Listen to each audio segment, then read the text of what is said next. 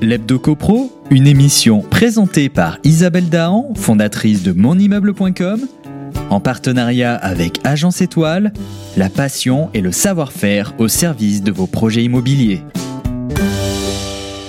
Bonjour à toutes et à tous qui nous suivez régulièrement. Nous vivons une période particulière qui, je l'espère, se terminera bien. En attendant, nous entamons notre quatrième semaine de confinement.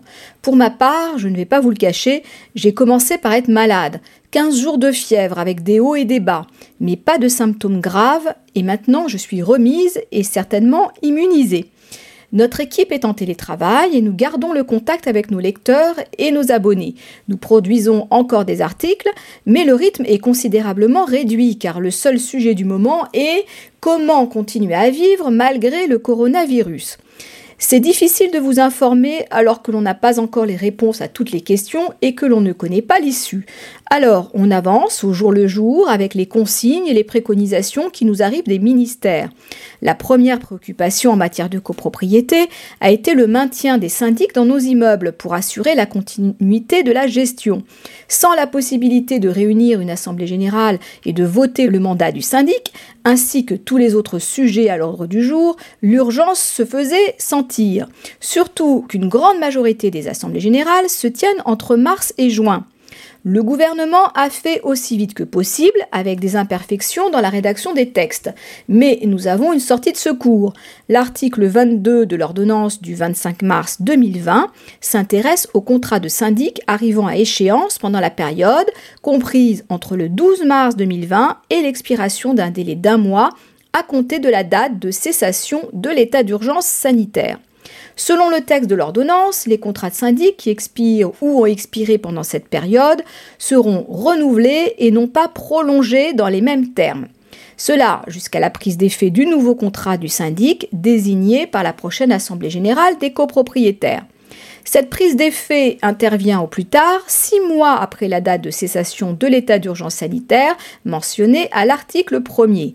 En principe, selon l'article 4 de la loi du 23 mars 2020, l'état d'urgence sanitaire est déclaré pour une durée de deux mois à compter du 24 mars 2020. Le renouvellement devrait donc s'arrêter au 24 novembre 2020, sauf que le rapport au président, joint à l'ordonnance, mentionne comme date butoir le 31 décembre 2020. Vous voyez, tout cela n'est pas simple et la panique s'empare des gestionnaires. Le problème, c'est que l'ordonnance ne s'applique pas au mandat qui expire à compter du 25 juin 2020. Pour ces mandats, la situation classique est maintenue. Il faut adresser les convocations aux assemblées générales avant la fin du mandat, même si l'AG se tient ultérieurement. C'est le cas par exemple d'un mandat de syndic dont le terme est le 30 juin, alors que la fin de l'état d'urgence sanitaire est actuellement fixée au 24 mai 2020 il est impossible de tenir toutes ces AG en l'espace d'une semaine.